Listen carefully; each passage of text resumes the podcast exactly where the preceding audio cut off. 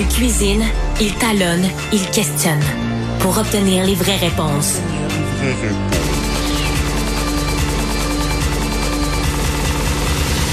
Du Trisac. Alexandre Dubé est avec nous. Quoi, Richard? Qu'est-ce que tu veux, Richard? Mais, Richard ouvre la porte. C'est à mon tour, c'est moi? On va faire Alexandre Dubé avant. Euh, Alex, bonjour. salut, salut, je suis pas au salon de l'auto, moi. Non, qu'est-ce que tu fais?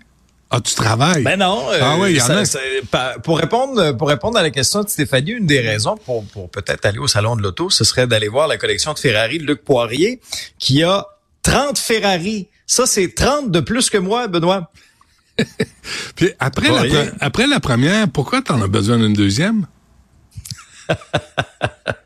Mais tu sais, il y en a qui collectionnent des timbres, il y en a qui collectionnent des Ferrari. C'est son budget. Ça demande moins de place euh, des timbres. Euh, mais mais il y en a aussi qui ils travaillent pas, ils vont se promener au salon de l'auto, ça a l'air. Tu sais, ils vont ils vont là là puis euh, ils ont rien d'autre à faire plus urgent que d'aller regarder les chars. Pas pire la vie. bon, ça c'est fini. Lettre de M. Legault à M. Trudeau. C'est le sujet hein, cette semaine, l'immigration. On en a beaucoup parlé, entre autres euh, au, caucus du Parti québécois euh, à Allemand, entre autres choses. Justin Trudeau avait été questionné là-dessus, mais là, c'est François Legault qui lui a envoyé une lettre officielle. C'est une lettre un peu en deux temps, c'est-à-dire que dans la première partie de la lettre, on, on fait un peu un état de situation, on revient sur ce qui s'est passé. Puis là, il y a une phrase, moi, lorsque j'ai pris connaissance de cette lettre-là qui attirait mon attention. Nous sommes tout point du près de, nous sommes tout près du point de rupture. La situation est devenue insoutenable. Et là, un peu plus loin, il y a, des demandes très précises à l'endroit de, de Justin Trudeau. Je te, je te les énumère, puis après ça, je te dis ce que j'en pense. Freiner et diminuer l'afflux des demandeurs d'asile qui entrent au Canada en resserrant la politique canadienne d'octroi des visas répartir équitablement les demandeurs d'asile sur l'ensemble du territoire canadien en fonction des capacités d'accueil, fermer toute brèche qui permettrait à des groupes criminels de s'infiltrer au Canada et rembourser au Québec les sommes encourues pour l'accueil des demandeurs d'asile.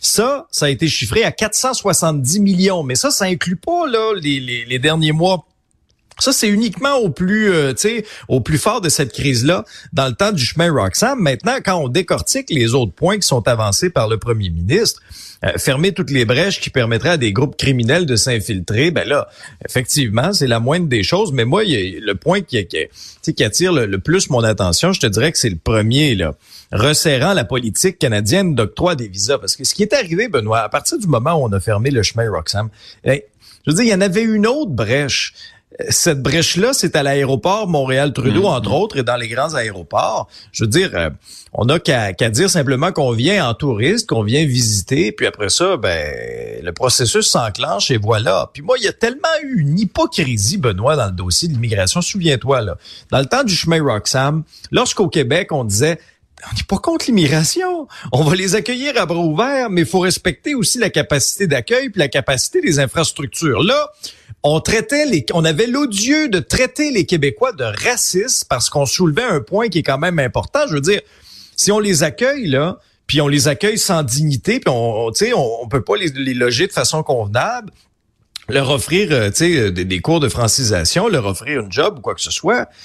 Et là, à un moment donné, on a commencé à, à, à rediriger un petit peu le flux migratoire euh, du chemin Roxham pour, par exemple, euh, à destination de Niagara Falls, à destination de Toronto. Et là, Benoît, le Canada anglais, soudainement, là, a eu une épiphanie, puis s'est réveillé en mm. prenant conscience, en disant, ben, ben il y en a trop. On n'a pas les capacités pour accueillir tout ce monde-là de façon respectueuse et digne.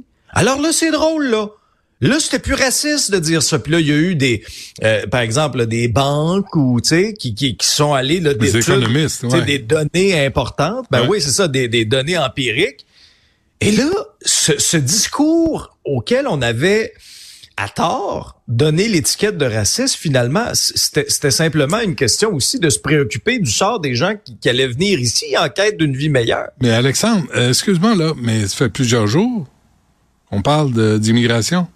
Ça fait plusieurs jours, là. Ça fait plusieurs années qu'on parle d'immigration. Non, mais, tu sais, euh, un peu plus serré, là, où euh, tout le monde se rend compte qu'il y a une capacité d'accueil limitée.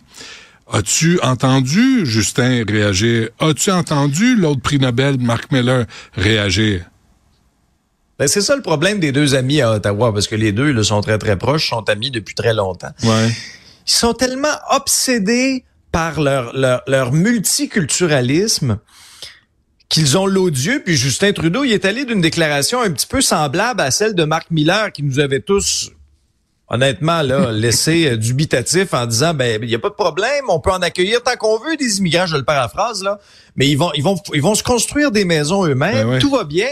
Tout va bien aller. Allez vous promener. Allez vous promener à Toronto. Allez vous promener dans les grandes villes. Vous allez voir que c'est pas ça qui arrive. Certaines personnes viennent ici en quête d'une vie meilleure, puis s'aperçoivent qu'ils sont pratiquement laissés à eux-mêmes. Alors cette Moi- cette moi, quand j'ai entendu obsession-là ça, Alex, Justin Trudeau est, épouvantable. Quand j'ai entendu ça, je me disais, ah, écoute, je vais aller faire un tour en ville, je vais voir un, paquet d'immigrants avec leur ceinture d'outils, tu sais, se promener, là, puis chercher du plywood, Ben oui. puis des deux par quatre, puis commencer à couler du ciment, parce que Mark Miller, ça se peut, cet homme-là est tellement intelligent, il peut pas se tromper. Ça, c'est lui, il a pas dû en construire souvent des maisons pour Hey, dire des, des, pour des dire cabanes des, des niches à ça. chiens ou des cabanes à moineaux. Mark Miller a pas dû faire grand-chose de ses dix doigts, lui, sa gramouille, à l'entendre. Non, non, non, non, non, ça, ça, ça a dû lire bien des livres dans sa vie, mais en tout cas, Eh je serais surpris. Non, je serais curieux ça. de voir la photo de sa cabane à moineaux. Ouais, la dernière fois, il a utilisé une sironde, là, tu sais. Ah oui, ah oui, j'ai travaillé fort hier, là, Mais c'est parce que là, il falloir que M. Legault euh, se fâche un peu. Il va falloir qu'il dise, ça suffit, Oui. là, au Québec, on peut plus en prendre plus. Puis, euh, puis peut-être s'allier avec euh, Paul Saint-Pierre Plamondon, qui a été accusé de racisme, de xénophobie par toutes sortes de morons au Québec. Euh, puis finalement, on se rend compte que des économistes répètent exactement ce qu'il disait. Ben oui, mais ça, je veux dire, c'est pas la première fois qu'il y a des petites têtes bien pensantes là, qui veulent euh, qui veulent donner des étiquettes de racisme euh, à gauche et à droite de cette façon-là, Benoît. Mais tu sais, honnêtement, tu fais bien de souligner Paul Saint-Pierre Plamondon parce que sur le plan politique, celui qui va peut-être bénéficier davantage euh, de, de cette proposition-là, c'est Paul Saint-Pierre Plamondon qui, lui, là, à Alma, a dit, écoutez, c'est pas compliqué, il y a une solution pour avoir le plein contrôle de sa destinée, C'est tout. c'est l'indépendance. C'est tout. Alors, en, en ayant l'indépendance du Québec, Hmm. Ben tu décides à 100% de ce qui se passe. Ce n'est pas le cas maintenant.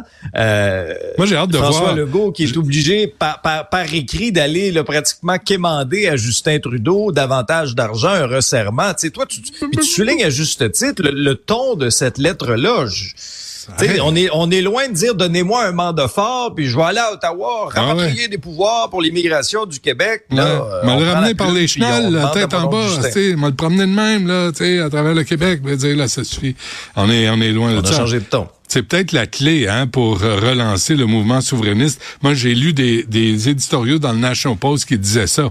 La, le- le- la situation de l'immigration, les, les, les migrants et l'immigration et l'immigration temporaire est en train de donner des armes euh, aux, euh, aux propos euh, des euh, indépendantistes.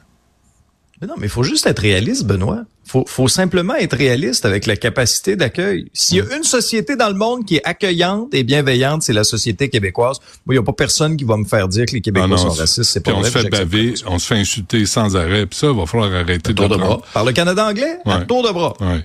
Euh, le euh, vote euh, de la FAE, là, les enseignantes, euh, faut pas trop les déranger à l'heure du souper, je pense. Hein?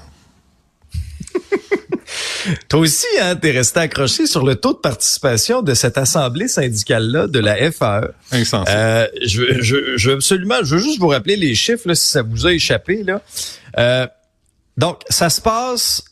Euh, ça se passe dans le syndicat de l'enseignement de la Pointe de l'Île, donc qui est affilié à la FAE, un des neuf, un des neuf syndicats qui va se, se prononcer sur cette entente-là. Et là, ça a finalement passé à 58% Ça a passé, c'est c'est fessi- c'est fessier, là. Ça a passé là, limite, limite, limite ouais.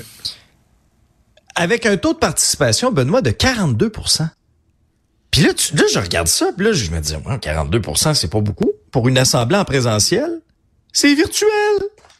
C'est une assemblée virtuelle. Fait que ça, ça veut dire que la grande majorité des syndiqués de la FAE, de, de la Pointe de l'Île, se sont même pas donné la peine d'allumer leur ordinateur. Après avoir été plus de 20 jours en grève générale illimitée. Mais, mais c'est à quelle heure? Mais Pas de fonds de grève. ça s'est passé à quelle heure, cette affaire-là? Parce que, tu sais, il y a des quiz à Radio-Canada, là. y a- soirée. Non, mais il y a des quiz. Canadiens là, faut- jouaient. Ouais. Ben, les, les Les Canadiens femmes. jouaient contre les, euh, contre les Devils. Ah, ça, il n'y a plus personne qui regarde. Mais tu sais, Benoît, je- mais, mais là, on se posait la question, on disait, bon, de quel côté les syndiqués vont pencher? Est-ce que les syndiqués vont pencher du côté des délégués syndicaux locaux qui ont dit, vous devriez pas adopter cette entente-là, ou du côté des instances syndicales supérieures de la FAE qui étaient à la table ultimement, puis qui ont recommandé cette entente-là? Ça, c'est un syndicat. Il y en a neuf unités là, affiliées à la FAE. Là, si vous voulez, des fois le langage syndical est un peu compliqué, mais disons là, ils sont neuf. Là. là, il y en a un qui a voté.